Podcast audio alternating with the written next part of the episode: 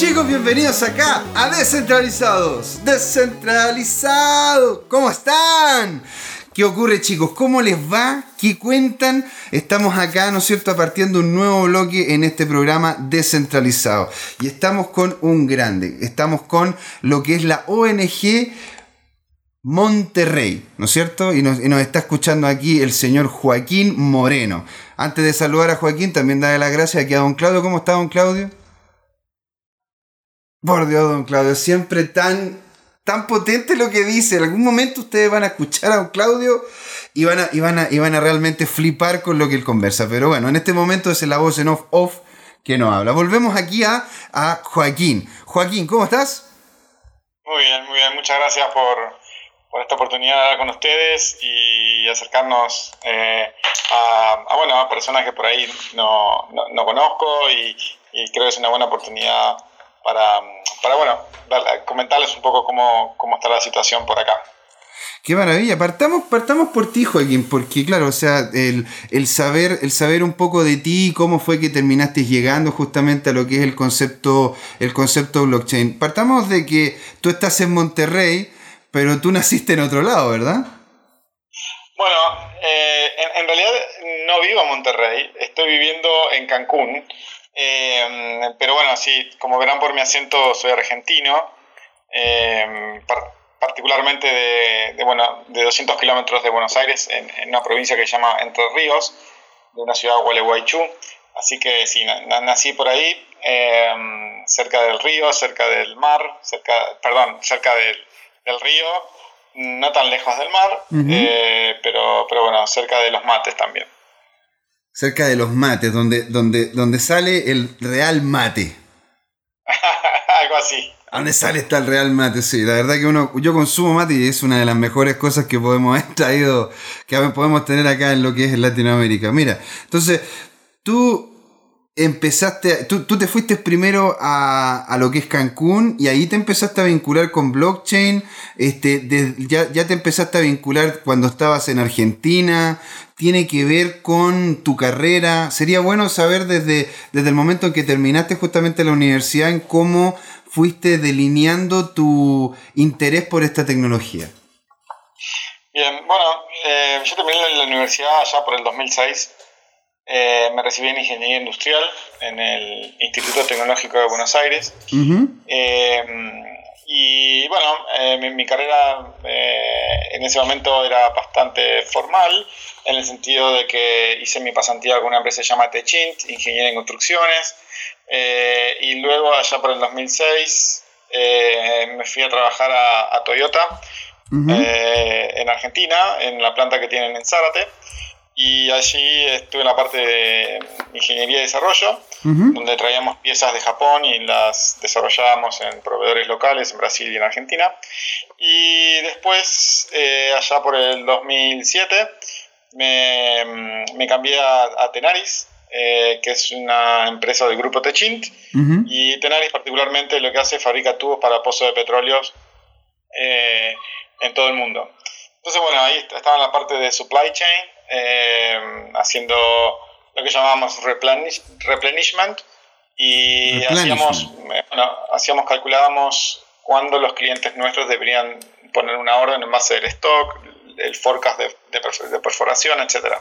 Como verán, eh, muy tradicional, muy poco blockchain, muy poco Bitcoin, pero bueno, allá, allá, por, el, por el 2009 me picó el bicho de emprender y renuncié y pusimos una página junto con mis socios. Eh, continuamos el proyecto de un amigo, eh, de una página para, para, vender artículos náuticos online.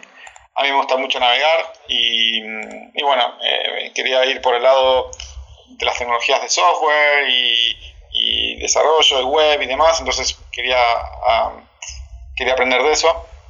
y en 2009, 2010 eh, no solamente hice esa página, sino también eh, con otro socio armamos una página para ver películas online. En ese momento Netflix recién estaba comenzando con su servicio de streaming eh, y creamos una, plataforma para ver streaming online con un socio en, Estados Unidos y en Argentina. Eh, no funcionó mucho. Y en 2012, eh, en 2012 me fui a trabajar como product manager a una compañía en Argentina que fabricaba, bueno, que hacíamos aplicaciones móviles. Eh, Ahí ya te empezaste a vincular un poco lo que es el concepto tecnológico más, más de creación tecnológica, ¿no es cierto?, con lo de las aplicaciones. Sí, sí, sí, sí. De hecho, eh, sí, ahí en, en, esa compañía, bueno, diseñamos la, la, primera aplicación móvil de AMC Theaters, los teatros, los cines, perdón, la cadena de cines en Estados Unidos y, bueno, otros servicios también en Estados Unidos. Y allá por el 2013 eh, quería cambiar y me llegó un error, eh, un mail eh, por error, diciéndome, yo me había postulado en la página AngelList eh, me, había postulado para un manager, no, un product manager, no recuerdo en, qué empresa, y no sé por qué razón me llegó un mail diciéndome, bueno, sí, eh, nos gustaría conocerte, estamos buscando una persona para desarrollar el negocio de esta startup eh, en Latinoamérica. Y averigüé y la startup lo que hacía básicamente era permitir que la gente pueda comprar bitcoins eh, usando efectivo. ¿En qué año, está, ¿qué año fue esto, disculpa? 2013. El 2013, ahí como que recién empezaste a ver lo de la... como te, llegó por, por, casualidad el, hecho mismo de poder hacer compra y venta por esta empresa a través de Bitcoin. Exactamente. Qué locura. Eh, en realidad fue de casualidad. Eh, nosotros habíamos visto este tema con unos amigos. Fue el destino. Unos amigos de toda la vida. Sí, habíamos visto el tema de Bitcoin y, y estábamos ahí, que sí, que no, que compramos, que no. Y en ese momento dijimos, no, no, está muy caro y bueno, estaba a 250 dólares. Hoy es muy fácil. Está muy caro, man.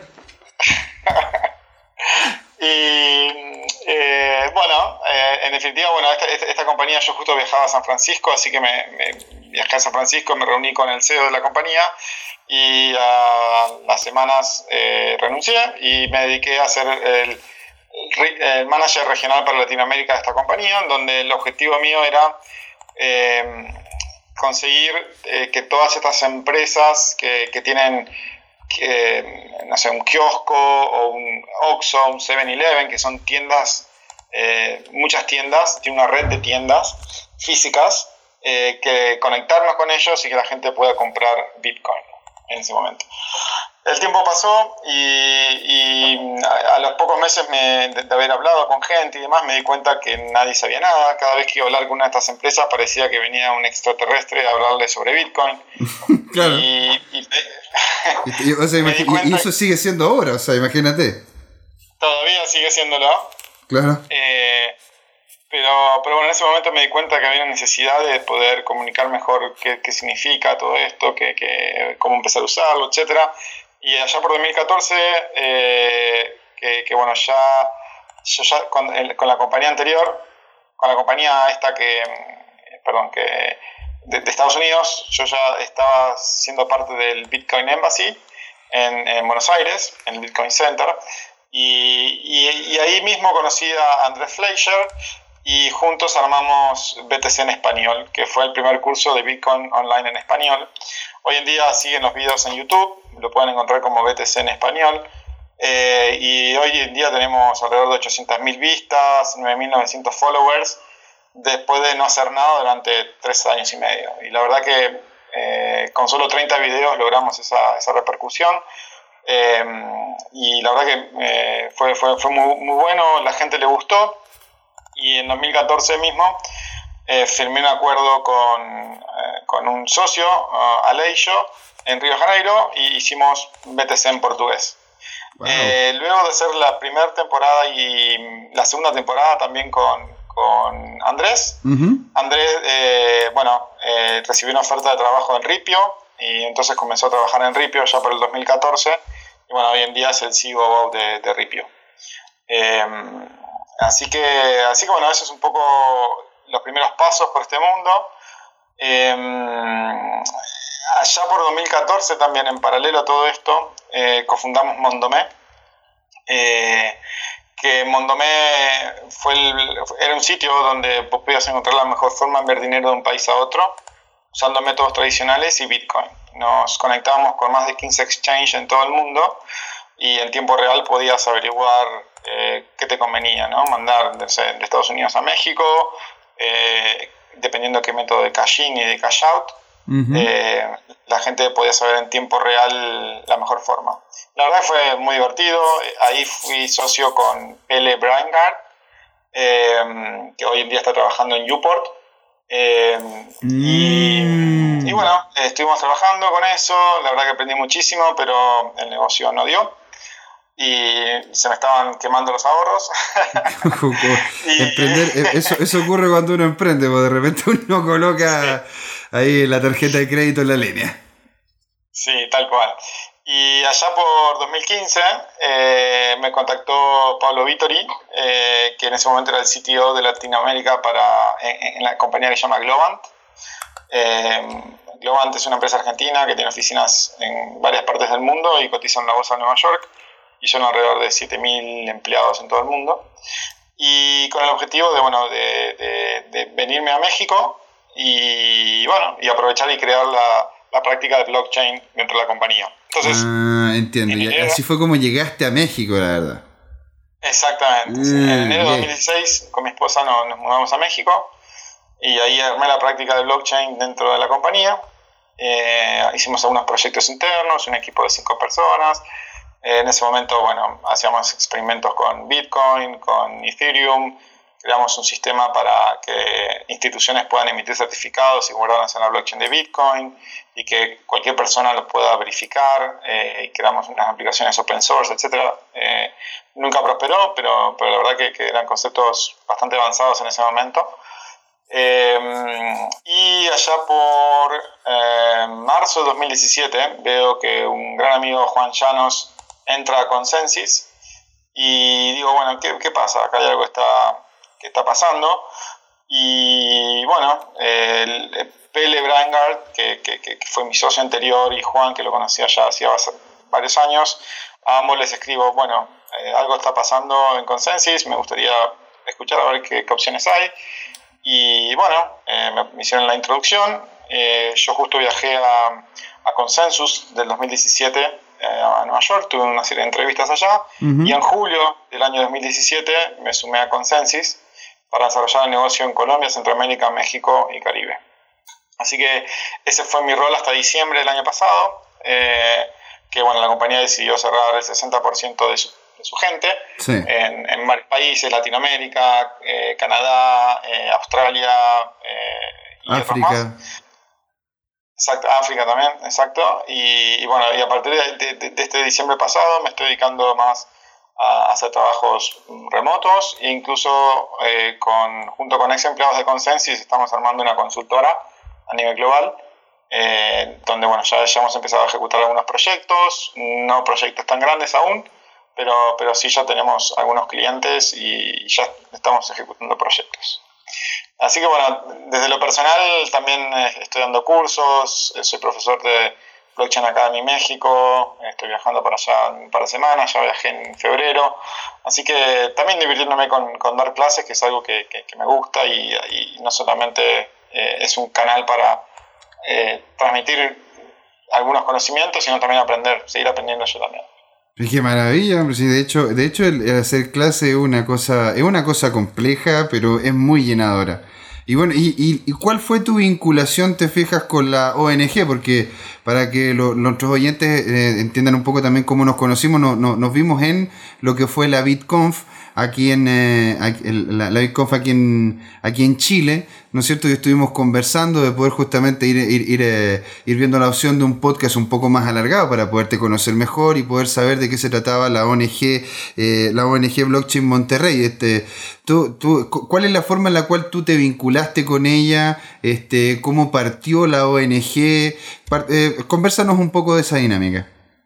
Bien, mira, em, básicamente la, la, ONG de, Bitcoin en Monterrey eh, ya tiene eh, varios años, es una de las primeras en México, eh, que, entiendo que estuvo como uno de los ese es uno de los líderes y fundadores, Manuel Flores. Y, bueno, a Manuel lo conozco hace un, tiempo, nos, hemos visto, creo que hemos interactuado, habíamos interactuado en su momento y el año pasado viajé a Monterrey, a un evento de Bitcoin Monterrey y bueno, ahí, nos conocimos, digamos, ya nos conocíamos, pero, pero ahí es como que, que, que, pudimos, tuvimos la posibilidad de charlar y conversar.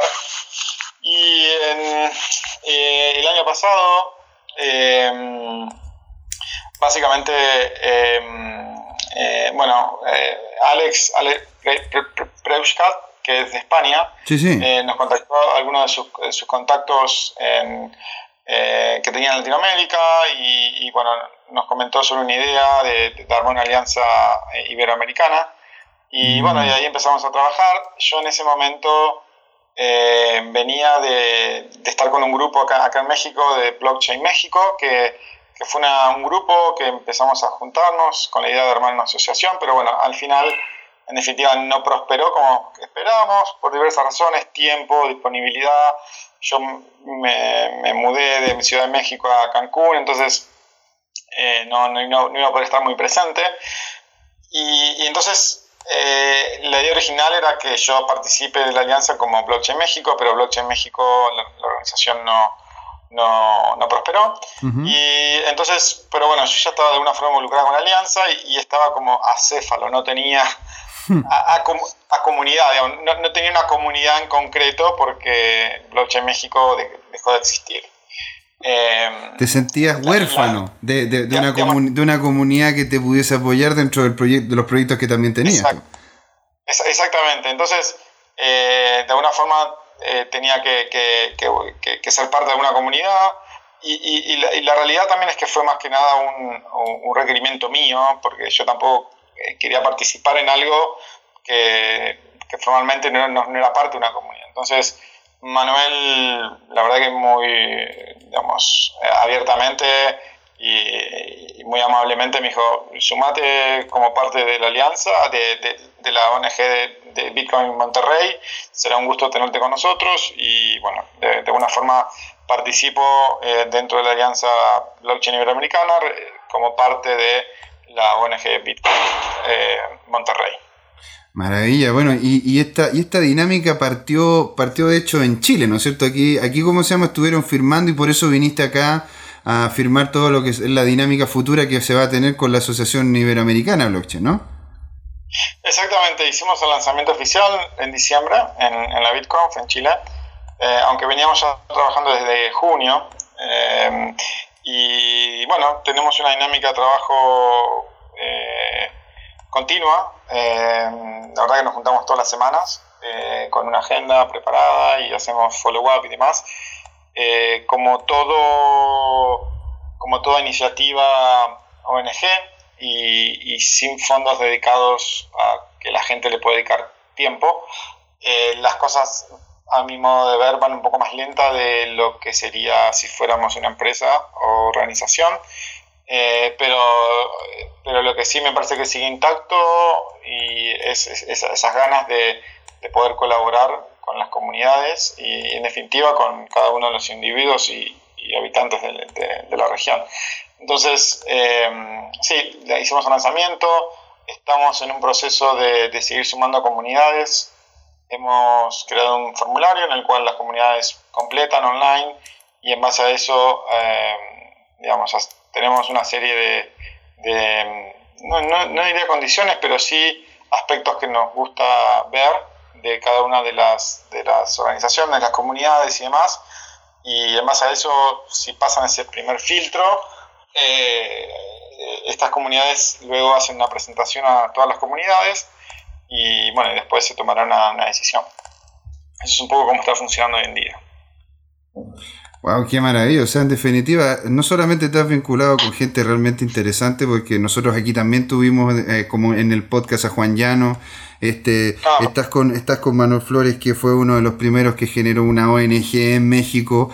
Entonces, ah, estás vinculado con gente muy, muy cool. Y independiente de que te haya llegado esto de forma eh, tangencial, eh, suena casi como suena casi como el destino, te fijas de que te haya, te haya ocurrido de tal forma de que te has vinculado incluso con Consensi, eh, te has vinculado de forma latinoamericana con Consensi y bueno, eh, eso, eso, nos entrega eso nos entrega mucho material para poder seguir ya en el segundo bloque porque ahí de hecho queríamos conversar contigo sobre la ONG como tal, sobre todo las acciones, algunos eventos que han realizado, eh, poder conversar también contigo sobre el ecosistema, sobre el futuro y ahí también, y ahí también poder generar todo lo que es el contacto con los chicos. Así que se nos está acabando el primer bloque y ya estamos volviendo acá en el segundo bloque con Joaquín Moreno de ONG Bitcoin Monterrey, así que no se vayan, aquí esto es Descentralizados. Porque una comunidad descentralizada necesita a cada uno de sus nodos, los invitamos a ser parte de Descentralizados y a seguirnos en YouTube y en Facebook como Descentralizados, en Twitter DCT2CL, en nuestra web dct2.cl, donde hay artículos de opinión, nuestros videos, fotografías y en la que pueden ser parte además escribiéndonos, mandando su material, porque es un lugar y un espacio abierto. Y por supuesto que nos pueden escuchar este mismo podcast en iTunes o en cualquiera de sus aplicaciones de podcast favorita. Y ahora los dejamos con el programa.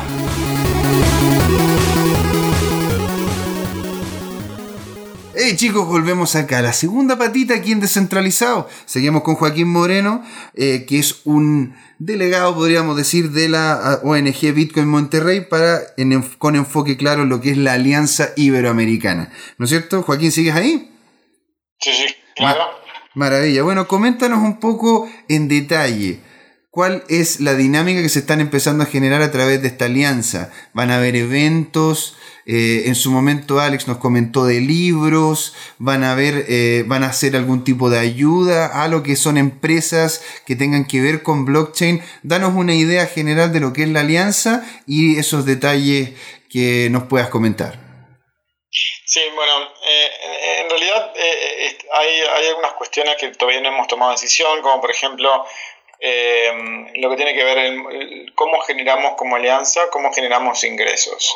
Entonces, hemos evaluado eh, aproximadamente, hemos discutido 15 opciones más o menos, y estamos en el proceso de, filtrado y, de, de, bajada línea y de enfocar y de elegir al menos tres opciones en las cuales podemos generar ingresos para la alianza, porque esto nos va a permitir poder eh, crear mucho más valor para los miembros de la alianza. ¿no?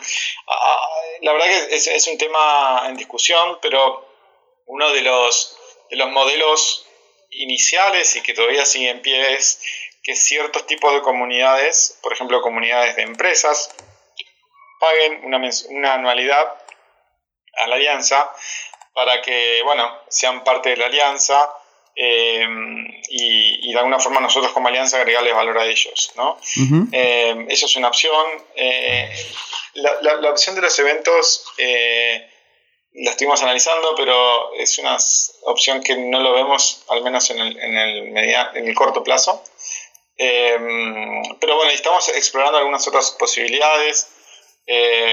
por ejemplo, crear contenido educativo, etcétera y demás, que como bien sabes, suena muy lindo, pero la ejecución y sobre todo la conversión o la monetización de eso no, es tan sencilla como, suena. Mm. Eh, y así que bueno, estamos eh, justo en ese proceso y como comentaba antes, estamos eh, recibimos consultas casi todas las semanas de comunidades que se quieren sumar y como bien sabemos hay comunidades que son un poco más confiables que otras y bueno, entonces tenemos ese tipo de, de, precauciones para evitar que malos actores se sumen o, que también lo, que siempre las preguntas que hacemos son qué valor nosotros como Alianza Blockchain Iberoamericana agregamos a las comunidades y qué valor esa comunidad puede agregar a la Alianza Blockchain Iberoamericana. Entonces, siempre estamos, eh, eh, en definitiva, viendo esas, esas conversaciones y, y también queremos ver que que ninguna de estas eh, comunidades que son más locales eh, estén asociadas con algún tipo de actividades que nosotros no estemos de acuerdo, como esquemas piramidales, etcétera, etcétera, eh, o scams. entonces, bueno, a veces nos, lleva un poquito más de tiempo poder, poder filtrar y, y, tomar una buena decisión, pero, pero bueno, estamos, estamos en ese proceso. ¿Y cuáles son las comunidades en las que se han tratado de acercar a ustedes? Este, ¿Alguna en específico que quieras comentar que, esté, que esté bastante cercana a ser parte ya? Bueno, por ejemplo, la de eh, CryptoBay, la de Montevideo. Eh, en Uruguay. esa básicamente ya estamos ahí. creo, no recuerdo bien cuál es el próximo paso, pero digo, hay muy buena comunicación con ellos. Conocemos a, a, miembros de la comunidad. Entonces eso de alguna forma digamos, da cierta tranquilidad a, a, todo el resto de la comunidad, ¿no? Em, y después tenemos en otros países, eh, en otros países más pequeños como Bolivia, eh, que, estamos en un proceso también de, evaluación, y, y, bueno, también de, otros países, o incluso de, países que ya hay comunidades, hay otras comunidades que también se quieran sumar, como en México um, o, en Brasil. Eh, así que bueno, estamos, estamos en ese proceso. Digo, otra cosa importante que para aclarar es que no es que no, es que definitivamente tiene que ser una comunidad por país. Eh, es, eh, pueden ser muchas comunidades que participen de la alianza estando dentro del mismo país. Oh, mira, eso es súper interesante para justamente las personas que nos escuchan, si es que están, están tratando de generar una nueva alianza blockchain, una nueva alianza, una nueva ONG, Bitcoin, se podrían justamente eh, asociar a ustedes siendo que ya estaría asociado, no sé, en Colombia, o en Panamá, o en Argentina, o en Chile incluso, etc. Sí, digamos, si digamos tenemos por ejemplo comunidades de España que, también se, se están queriendo sumar y, ya está Blockchain España y está, está bien. Si la comunidad es, eh, como decíamos, tienen ciertos criterios y están de acuerdo con los valores de la alianza, son súper bienvenidas, claro. Qué maravilla. Mira, y ahora que ya justamente tenemos más conciencia de lo que es la alianza, hacia dónde va y cuál es el proyecto como tal, sería bueno ir un paso más atrás y de esta alianza iberoamericana centrarnos en México. Tú con la experiencia que tienes, el contexto el cual, el cual ha sido tu, la historia que nos contaste en el primer bloque, sería, sería muy interesante poder hacer un pick your brain, como un poco saber sobre el ecosistema que existe ahí en México, cuáles son algunos ejemplos de empresa, cómo ves tú lo que son dinámicas blockchain y de Bitcoin dentro del de el, país mexicano. Bien. Em, en México Em, pasan cosas raras. eh, no te puedo creer. en, el sentido de que, em, digamos, ellos, eh, acá en México se, se publicó la, la, ley FinTech eh, en marzo pasado, del año pasado, mm. y había mucha expectativa por esa ley FinTech, y esa ley FinTech en realidad no es muy amigable con los exchanges, que son las casas de cambio, eh, que son claves dentro de un ecosistema cripto. ¿no? Claro. entonces, y, bueno, y, Juan, Llanos también nos dijo... Y hace algunas semanas eh, salió un comunicado eh, del Banco de México, una... Eh, estoy tratando de agarrarme el nombre, una comunicación, perdón, no, recuerdo bien el nombre, de, es como una publicación de ellos, y, y, donde, para decirte una idea, digamos, o sea, lo que proponen eh, es una, normativa secundaria a la ley. Entonces, lo que ellos dicen es, ¿saben qué es? Eh, todo lo que sea criptoactivo, nosotros como Banco de México tenemos que controlar las bases de datos donde se guarda la información y tener acceso. O sea, lo, que, se supone que tiene que eh, ser descentralizado lo quieren centralizar. Exactamente. Eh, lo cual va súper en contra de todo, todo esto. Y hay muchas empresas, yo conozco empresas que han querido venir acá a México, eh, exchanges particularmente, y les, se les dificulta mucho eh, porque no hay claridad, mm. porque mm, salen de repente con una cosa que es totalmente inesperada, es como, digamos, pensar en eso es como volver para atrás.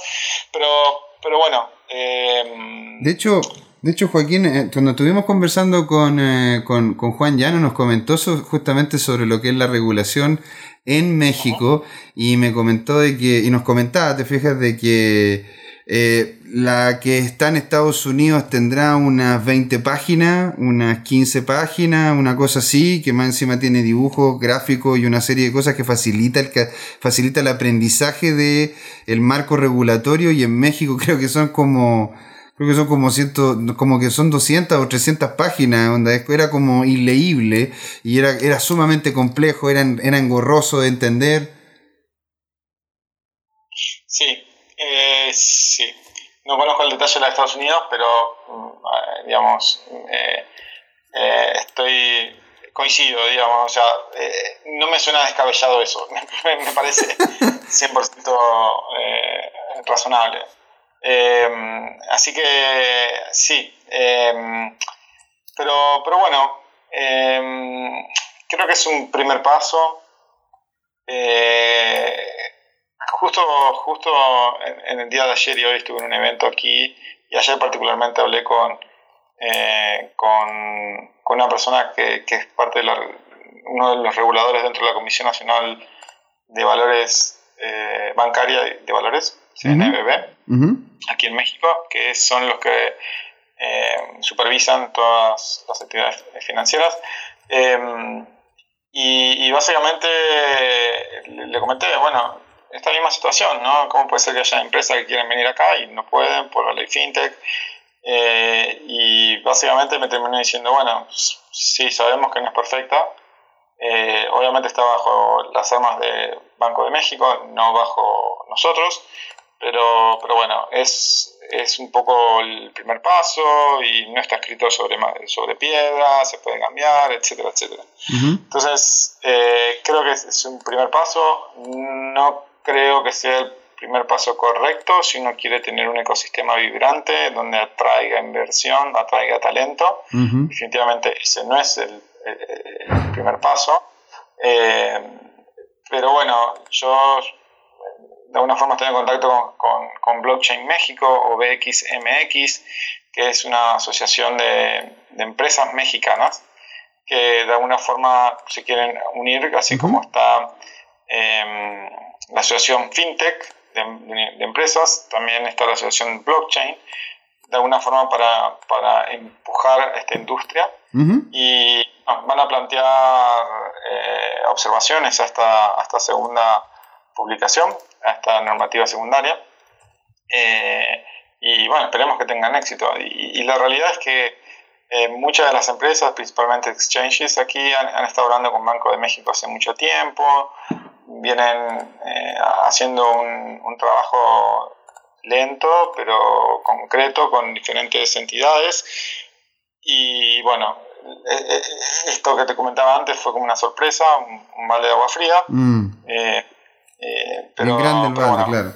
Uno no tiene fe de que eso va a cambiar y que van a haber otras, otros tipos de, de, intereses y que de alguna forma se pueda avanzar, porque como bien saben, México es, el primero o segundo país más grande de nuestra región, claro. de Brasil. Entonces eh, es, muy relevante. Y hay muchos otros países en toda la región que están de brazos cruzados esperando a ver qué pasa con la ley fintech en México. Por lo cual, eh, claro, no es sé quién es más follower.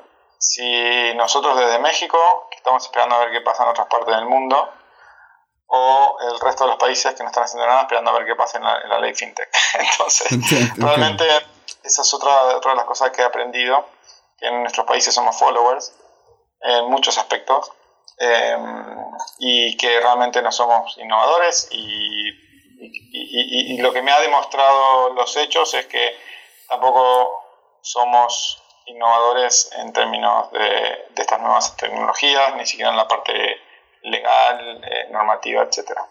Y eso, la verdad que es, no, está tan bueno, digamos, podría ser mucho mejor.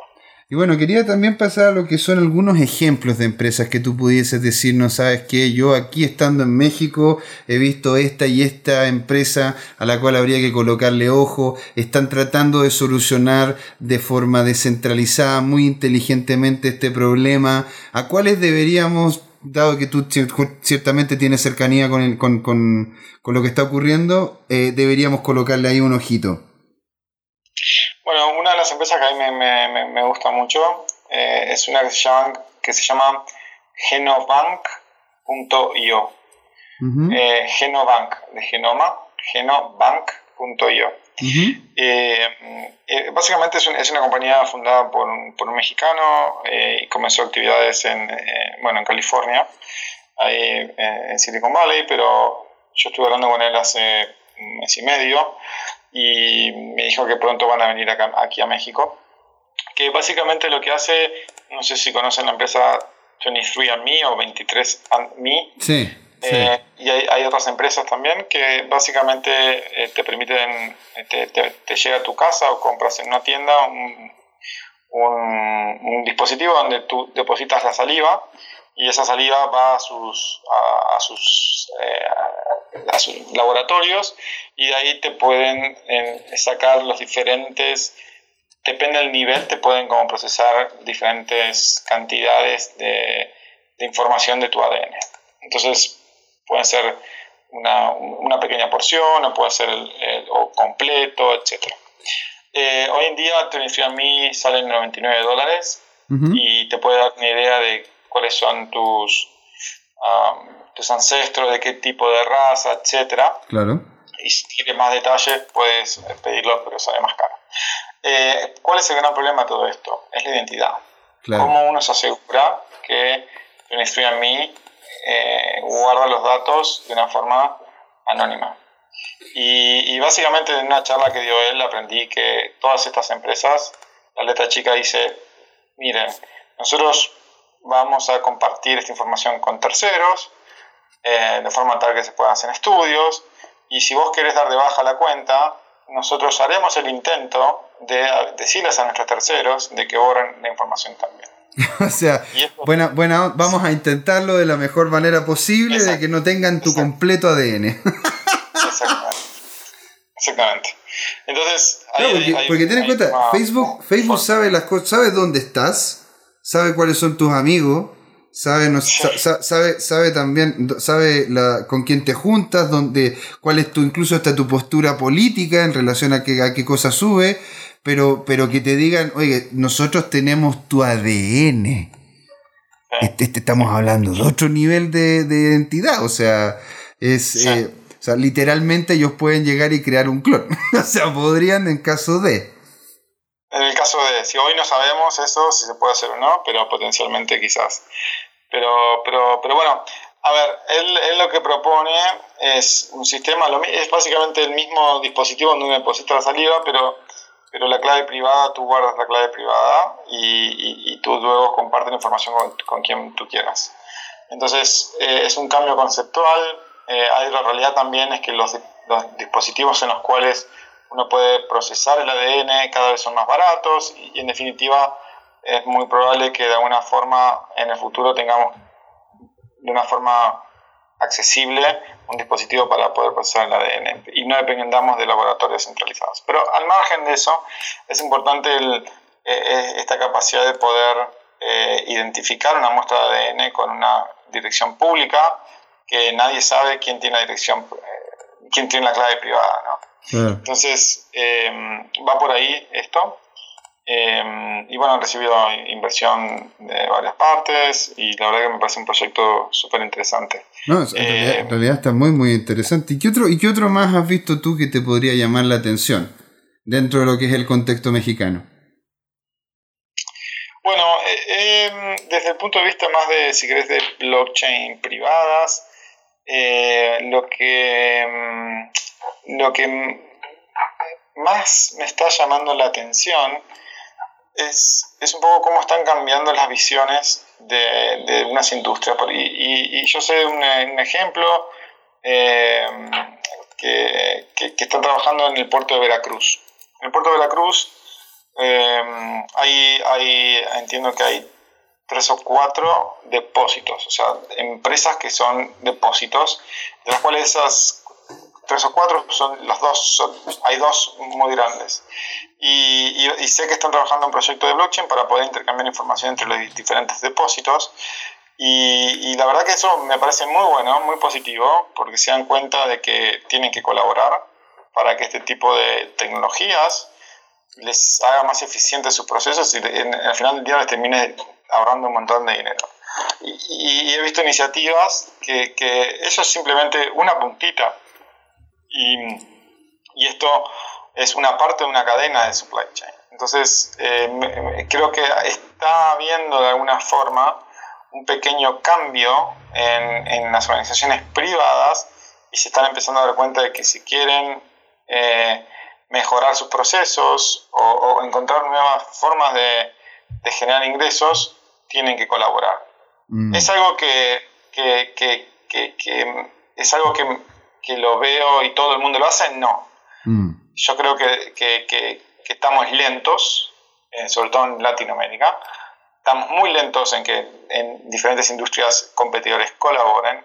Creo que estamos súper lentos, son muy críticos eso, pero hay algunos pequeños indicios de que, de que se están animando a invertir eh, en este tipo de tecnologías para ser más eficientes y, y, de alguna forma competir, cooperar y competir a la vez.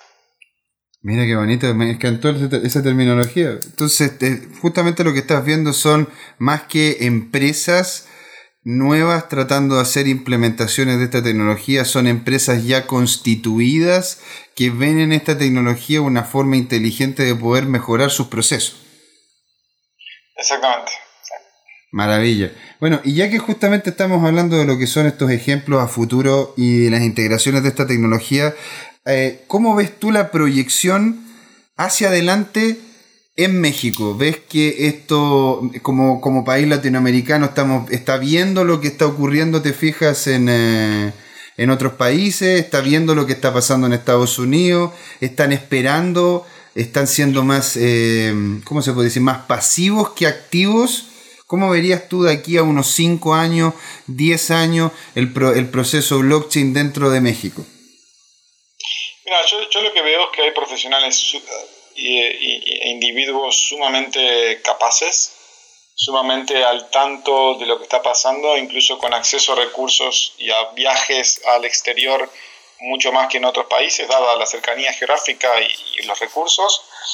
Lo que me cuesta ver es eh, pasar más allá del rango individual y, pasar de ese, de ese, conocimiento individual y las ideas individuales, pasarlas a una ley pasarlas a un consenso, pasarlas a, que, a, ejecutarse en algo en concreto. Hay gente muy, muy capaz em, que están viendo las cosas que pasan en el mundo, son súper conscientes, pero cuando uno ya se empieza a meter dentro de un proceso político, dentro de un proceso de aprobación de leyes, hace las cosas más difíciles. Y no digo solamente en México, en, Latinoamérica en general. Eh, quizás mm, no conozco bien Chile, pero me parece que en Chile las cosas funcionan, al menos en el poco conocimiento que tienen, muchas cosas mucho mejor que en otros países. Em, pero, pero sí, me da esa sensación, a nivel individual súper bien, pero a nivel ya de proceso y cuando empezamos a, a, buscar consensos ya es más difícil. Em, creo que em, que hay oportunidades para un montón de empresas, pero de nuevo volvemos a lo, a lo de la incertidumbre legal. Y sí, hay, iniciativas por ahí que son un poco más fuera de la ley, que están súper buenas, digamos, de lo técnico, de la usabilidad y demás, pero bueno, no van a escalar nunca. Eh, em, y, bueno, eso, eso no está tan bueno, digamos. Mm. Em, pero yo creo que, que hay que seguir en, esta, en esta lucha y hay muchas empresas que tienen recursos para hacerlo y lo están haciendo. Eh, pero bueno, desde lo que somos las comunidades, individuos, también eh, es importante seguir con este proceso de, enseñar a las personas lo que es, lo que significa, los riesgos, los desafíos, eh, y de alguna forma, poco a poco, ir sumando más gente y, de alguna forma también influir a los, a los legisladores, ¿no? que, que, es Y claro, ir, empujando, ir empujando el cambio.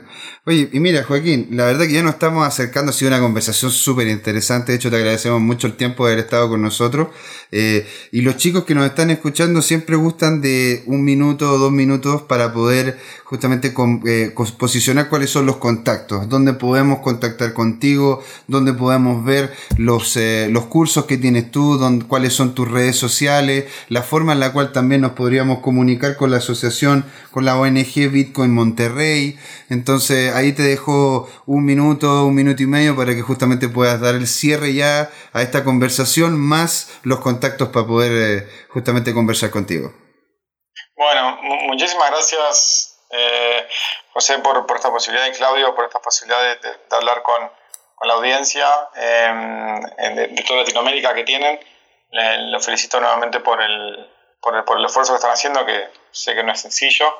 Em, y, y, por esta oportunidad no solamente a mí, sino a todos los que estamos de alguna forma en la industria, un mensaje para aquellos que, que por ahí están, están viendo qué hacer y, y, quizás están en, sus, están en sus trabajos tradicionales y, y dicen, no, me quiero dedicar a esta industria porque me llama, porque agrego valor, porque eh, me, parece que, puedo agregar valor, les diría que vayan probando eh, de a poco. Em, eh, sé que, digamos, si tuvieron cripto antes, ahora bajó, y etcétera, pero eso es, es, una visión cortoplacista. Em, y, les diría que vayan, vayan sumándose. Una de las mejores formas que, que veo para mí es eh, si se quieren involucrar en la industria, es ofrezcanse a trabajar en alguna de las ONGs en, el país que estén. Eh, júntense, conozcan gente, empiezan a trabajar eh, simplemente por el hecho de, colaborar y no por querer un rédito económico. Y eso les va a permitir también conocer gente, hacerse conocer, ver cómo trabajan y eso de, a poco a poco les va a ir abriendo las puertas y contactos, etcétera. Así que esa sería mi estrategia si yo tuviera unos 20 años, 20 y pico, de, de, qué forma colaborar. Si, si, sería más grande también, igual lo haría. Eh, me parece que, es, es, una forma de, hacerse conocer también. Qué maravilla. Eh, ¿Perdón? No, no, qué, qué maravilla, que, que, en realidad es un muy buen, es un muy buen consejo, en definitiva, hacerse parte de una comunidad ver hacia dónde va las dinámicas del mismo país, este, dar cuenta de cuáles son las empresas potentes y ahí mismo ir apalancando lo que es el networking y también las capacidades personales. Sí, exactamente, exactamente. Eh, de hecho, todos arrancamos así. Eh, en su momento yo fui parte de la ONG de Bitcoin Argentina y estuvimos organizando cursos y demás, estoy hablando en el año 2014. Eh, y, éramos muy pocos y, y la estábamos luchando eh, y bueno. Em, es así, eh, como se parte, se parte mascando, mascando laucha se dice acá en Chile. Pero, oye Joaquín, te agradecemos mucho por haber estado con nosotros. Ya estamos haciendo cierre de este, de este segundo bloque en descentralizado. estuvimos entonces aquí para que ustedes sepan con Joaquín Moreno de la ONG Bitcoin Monterrey, encargado de lo que es la Alianza Iberoamericana. Joaquín, muchísimas gracias. Muchas gracias a ustedes. Si me quieren encontrar, me pueden seguir en Twitter Joaquín Moreno, así como suena, o en la página bitcoinmty, eh, bitcoinmty.com. E, esa es la comunidad de Bitcoin Monterrey. Muchas gracias. No, gracias a, gracias a ti, Joaquín, y a ustedes y a todos los que nos escuchan. Muchas gracias, don Claudio, un grande detrás de, los de, la, de, los, eh, de los Switch. Y aquí nos despedimos. Muchas gracias a todos. Esto fue Descentralizados. Nos vemos.